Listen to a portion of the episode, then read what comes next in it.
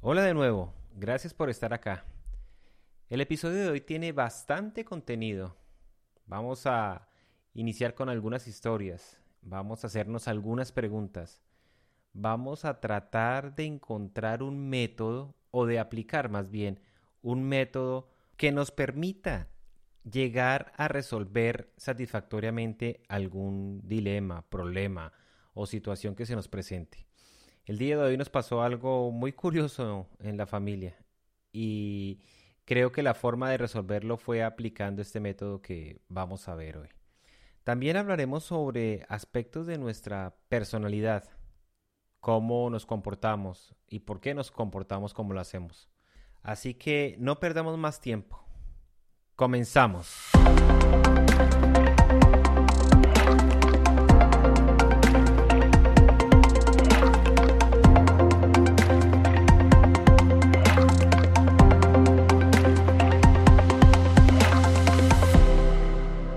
Quizás recuerdes esta famosa frase que dice, elemental, mi querido Watson. Esta frase se le atribuye al famoso detective Sherlock Holmes.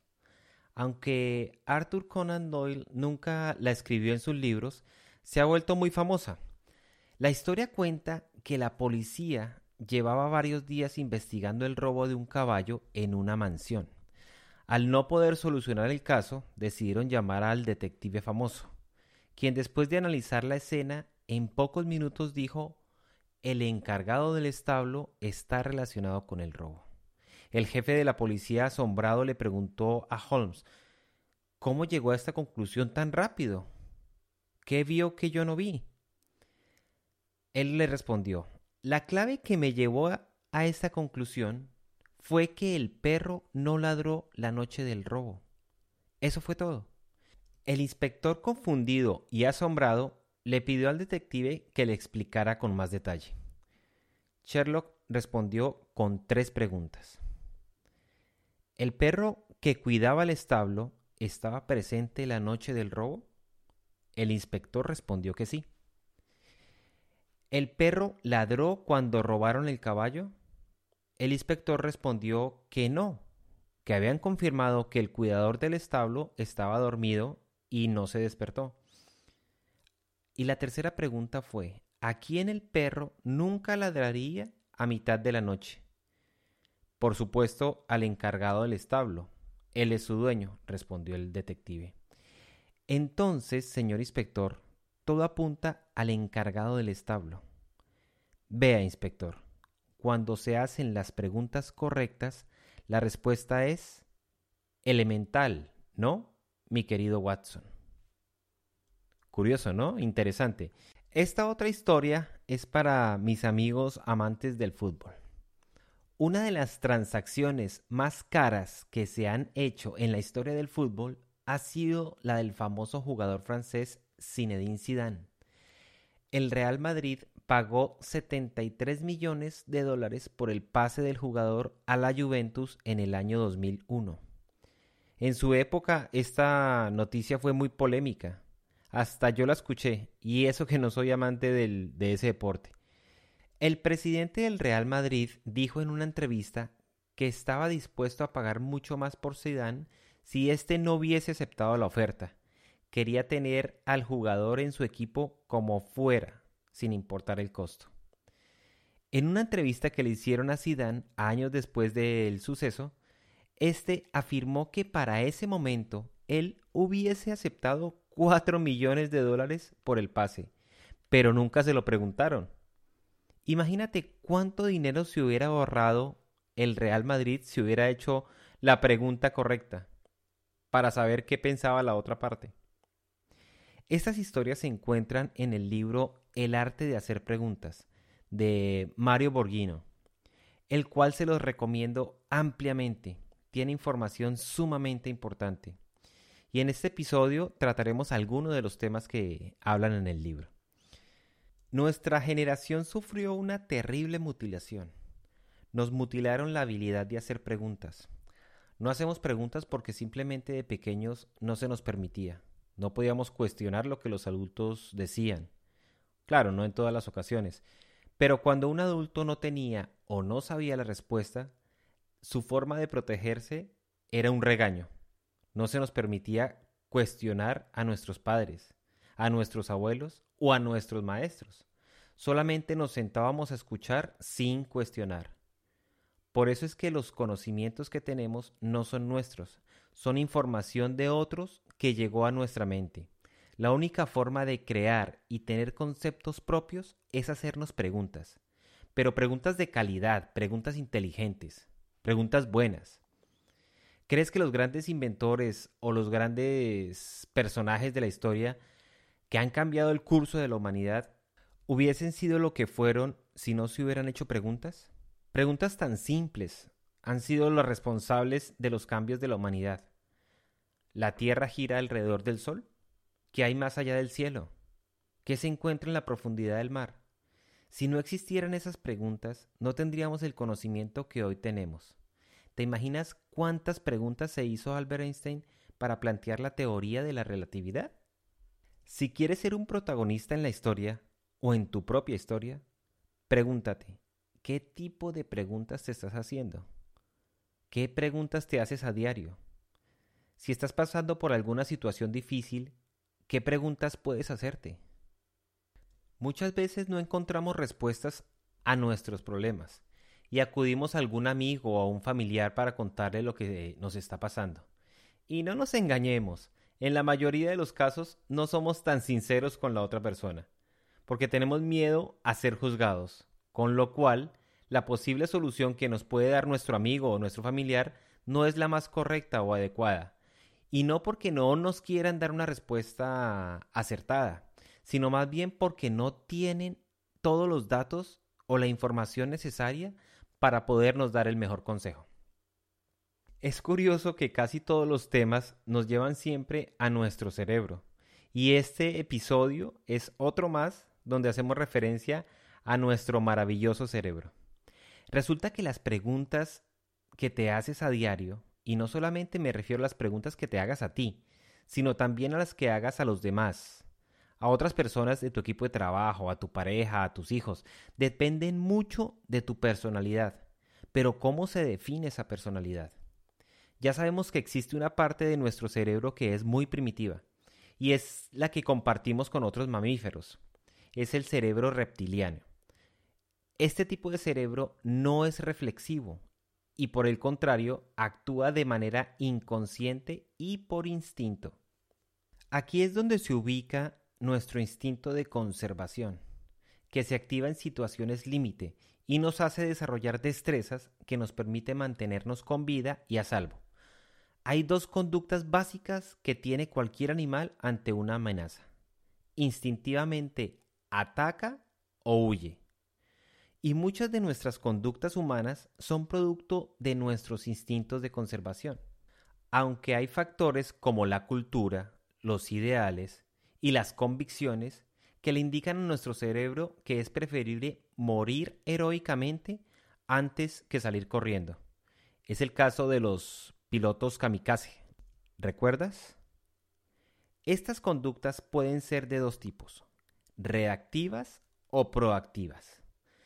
La reactividad es el impulso instintivo que induce a atacar o a huir con el único propósito de defendernos a como dé lugar. Y la proactividad es la conducta que permite discernir la situación y decidir cómo resolverla, independientemente de la condición de esta situación. Todo el tiempo estamos decidiendo si atacamos o nos mantenemos en calma. La tendencia natural que tengas ya sea proactiva o reactiva, definirá mucho tu personalidad y también condicionará el tipo de preguntas que te formules. ¿Eres reactivo o proactivo? Existe un ejercicio que consiste en responder una serie de preguntas para definir qué conducta predominante tienes. No lo vamos a hacer en este episodio para no extendernos tanto, pero luego puedes escribirme y te envío el ejercicio o lo hacemos en conjunto. Por el momento te doy a dar una serie de características de las conductas para que tú mismo te analices y determines qué tipo de conducta es la predominante. Las conductas reactivas tienen dos formas de expresarse, a través del ataque o la huida. Y las conductas proactivas se expresan en forma lógica o preventiva. Si eres reactivo y tiendes a atacar, serás impulsivo a las conductas amenazantes de otra persona. El reactivo se define a sí mismo como una persona que tiene la necesidad de defenderse. La reactividad es la característica de las personas que creen que cuando tienen un problema es el otro quien lo causa. Atacan en busca de un responsable y suelen hacer el tipo de preguntas como ¿quién fue? ¿Quién es el responsable? Tienden a juzgar a las personas, diciendo ¿cómo es posible que hayas reaccionado de esa forma? Deberías hacer algo más apropiado, ¿no crees? Este tipo de personas tienen poco autocontrol sobre sus impulsos, se exaltan con facilidad, reaccionan de inmediato, no tienen habilidad para manejar conflictos. Cuando se sienten amenazados, se desconectan de sí mismos y deciden instintivamente atacar o huir. Al final de la discusión, se sienten exhaustos ante tanto estrés. Transpiran, les sudan las manos por la adrenalina que los pone en alerta y gastan más energía que otros. Un ejemplo de una persona reactiva es el típico caso cuando la persona va conduciendo y otra persona lo cierra y de pronto explotan de una manera instintiva. Si le preguntas, ¿quién es la persona que te cerró? ¿O por qué lo hizo? Muy seguramente te responderá, no lo sé. Ni siquiera lo conoce, ni ha hablado con él, pero logra alterarlo de tal forma y solo por culpa de su conducta reactiva que lo hizo irritar. Si lo piensas un poco, ¿no te parece algo ilógico y muy emotivo que alguien a quien no conoces y nunca has visto te logre irritar de esa manera? Las personas reactivas que tienden a huir se encierran en sí mismas para protegerse. Son característicos en ellos el silencio, la evasión, cambiar el tema para evitar la confrontación o tienen una actitud pasiva y agresiva. Eso que se quedan sin hablar pero están resentidos y tienen cara de pocos amigos. Esas son las personas reactivas, que tienden a oír, ¿no? Según los reactivos, los demás son quienes los hacen enojar y ellos son los culpables de sus reacciones. No logran tener el control de su comportamiento y la otra persona es quien lo domina y a sus emociones también.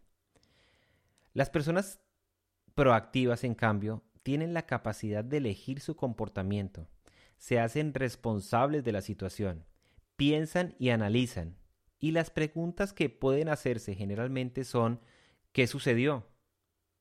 ¿Qué hice o qué dejé de hacer? ¿Qué no le gustó a la otra persona? La proactividad es la capacidad de tener la iniciativa de resolver, no solo juzgar, es la predisposición natural a la resolución de los problemas. Las personas proactivas tienen la convicción de que la decisión para resolver los problemas o ayudar a otros está en ellos mismos, no en los demás.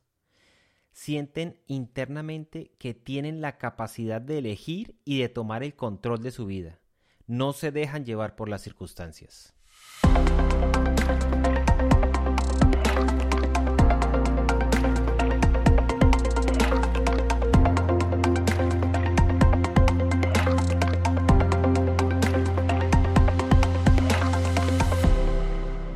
Quizás ahora tengas una idea de qué tipo de conducta predomina en ti, o a lo mejor lo confirmaste.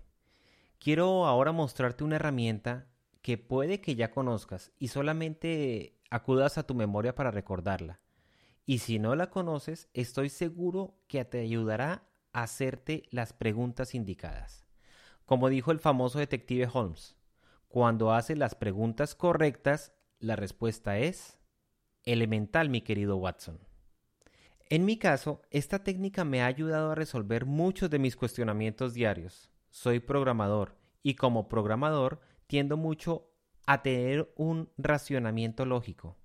Pero ser tan lógico te hace ser poco emocional o emotivo. Así que debes tener cuidado.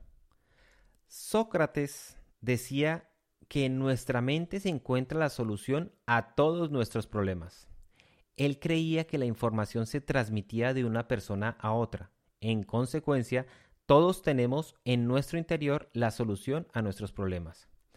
Pero necesitamos un vehículo que dirija nuestra mente para encontrar las soluciones que ella tiene guardadas para todos nuestros problemas. Este vehículo son las llamadas preguntas socráticas. Las preguntas socráticas es un proceso ordenado y secuencial que puedes usar para encontrar la solución a distintos propósitos explorar tu vida, encontrar la verdad de algo, descubrir lo que no conoces. Son un sistema que busca profundizar para encontrar la verdad. A través de estas preguntas vas encontrando nuevos caminos, cada uno mucho más simple que el anterior, porque le permites a tu mente segmentar la información. Y ya sabes que la mente trabaja mejor con la información segmentada. Si aplicas esta técnica, puede que tu vida tenga un cambio radical. Si eres muy reactivo, con esta técnica dejarás de serlo tanto. Nuestra mente utiliza cinco pasos para analizar una situación o problema. Y con esta secuencia lógica, ella descubre las soluciones. Estos pasos son 1. Define el problema. Nunca piensas por pensar, siempre lo haces con un propósito. 2. Para definir el problema necesitas datos o información. Esto es, encuadra el problema. 3. Al encuadrar el problema, puedes conocer las consecuencias, ver los efectos. 4. Al ver los efectos, visualiza las soluciones. Solucionas el problema. Quinto, con toda la información recolectada, construyes la pregunta clave que describirá el problema o situación con mayor certeza. Todos tenemos la capacidad para encontrar soluciones, pero necesitas hacerte una serie de preguntas en una secuencia predeterminada y esta secuencia coincide con los cinco pasos que utiliza la mente para analizar una situación, los que acabamos de ver. Este proceso te permite ver las soluciones que antes no podías ver y está conformado por cinco tipos de preguntas. El primer grupo son las preguntas para conocer el propósito o problema. Esta puede ser, ¿qué queremos obtener? ¿Cuál es mi problema? ¿Cuál es mi objetivo o cuál es mi meta? Un ejemplo podría ser, ¿cuál es el propósito de esta reunión si estamos en, una reunión de trabajo? ¿Qué tenemos que resolver? ¿O ¿Qué problema personal quiero resolver? El segundo grupo de preguntas son las preguntas de información. Esta puede ser 1. ¿Con qué información contamos? ¿Qué tipo de información necesito para responder la pregunta o situación? Hasta no tener la suficiente información o datos sobre el tema o problema que quieres resolver, no podrás comprenderlo. La información, números o acontecimientos te permitirán partir de una realidad. Para saber a dónde quieres ir, primero debes saber dónde estás parado. El tercer grupo de preguntas son las preguntas de implicación. Y estas pueden ser, ¿qué implicación tiene lo que quiero? ¿Cuáles son las consecuencias de mi racionamiento? ¿Qué efecto tiene esto? Cuando surge un problema es necesario saber qué consecuencias tiene ¿Qué otras áreas de mi vida afectan este problema o la decisión que tome al respecto? Un problema tiene un origen, pero puede tener muchas consecuencias. Analízalas con cuidado. Preguntas de visión, el cuarto grupo de preguntas. Podría ser, ¿cómo visualizo la solución? ¿Qué infiero o deduzco de este tema? ¿De qué me doy cuenta? ¿Cómo quiero ver esto resuelto. Este, este, grupo de preguntas nos permiten visualizar la situación al final con toda la información que ya tenemos y ver el conjunto de alternativas. Te ayudan a verbalizar cómo sería la solución de este problema. Por último, están las preguntas de acción y esas pueden ser, ¿qué acción tomaré? ¿Cuál es la pregunta clave que tengo que contestar para resolver este problema? ¿Qué pasos debo dar? Con la reflexión realizada, tenemos suficiente información para llegar a una conclusión más profunda acerca del propósito definido en el principio. Puedes plantearte nuevamente todas las preguntas de ser necesario. Tomarás decisiones más inteligentes. No puedes tomar decisiones basándote en la incertidumbre. Cuando tu mente tiene las ideas más claras, surge de ella la percepción selectiva, es decir, que ve exactamente lo que quiere y cómo resolverlo. Esto de la percepción selectiva es, es, algo muy curioso y un ejemplo de ello es cuando, digamos, estás embarazado o embarazada, porque el embarazo no es de las mujeres exclusivamente, los hombres también nos embarazamos, empiezas a ver mujeres embarazadas por todo lado por todo lado. Vas al supermercado y ves mujeres embarazadas, te subes al bus y ves una mujer embarazada, vas caminando por la calle y te cruzas con una mujer embarazada. Pero ya cuando eres papá, ya nace tu bebé, dejas de ver por arte de magia a las mujeres embarazadas. Esto es precisamente la percepción selectiva y es una característica que tiene nuestro cerebro que luego hablaremos de ello. Con esto quiero decir que si programamos nuestro cerebro para encontrar una solución, seguro que la encontramos. La mayoría de las personas tienen una idea de lo que quieren, es decir, saben lo que quieren, pero no tienen una percepción clara de cómo van a lograr lo que quieren. Por eso no pueden cumplir sus metas. Todo se queda en ilusiones, en deseos, en anhelos o en oraciones para que sus sueños se realicen. Para esto sirve el análisis racional. Si lo usas, puedes focalizar la mente en la visualización de una idea y de su solución. Las preguntas de información y las de implicación te permitirán hacerte un modelo o un mapa lógico de tu problema. Y las preguntas de visión y las de acción te ayudarán a encontrar el nivel de compromiso que tienes para resolver el problema o situación que estás afrontando. Te ayudarán con el mapa emocional. Si no le pones emoción a resolver tu situación, no podrás resolver tu problema.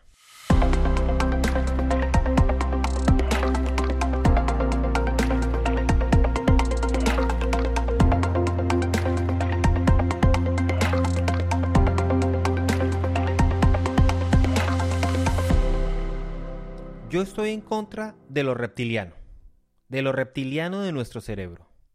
Este tipo de cerebro nos ha quitado nuestro derecho al libre albedrío. Por eso debemos atacarlo, pero atacarlo con inteligencia. El libre albedrío se ha entendido como el derecho que tiene el ser humano a hacer lo que quiera, pero yo lo defino como la capacidad que tiene todo ser humano a elegir libremente. Pero para elegir libremente debes pensar con claridad. Y para pensar con claridad debes tener siempre el dominio de tu mente, de tu cerebro. Si te dejas dominar por tus instintos, no eres tú quien decide. Para tomar buenas decisiones, debes hacerte preguntas. Si te haces buenas preguntas, preguntas inteligentes, tomarás mejores decisiones. Soy Miguel Plazas y esto es Tales y Pascuales.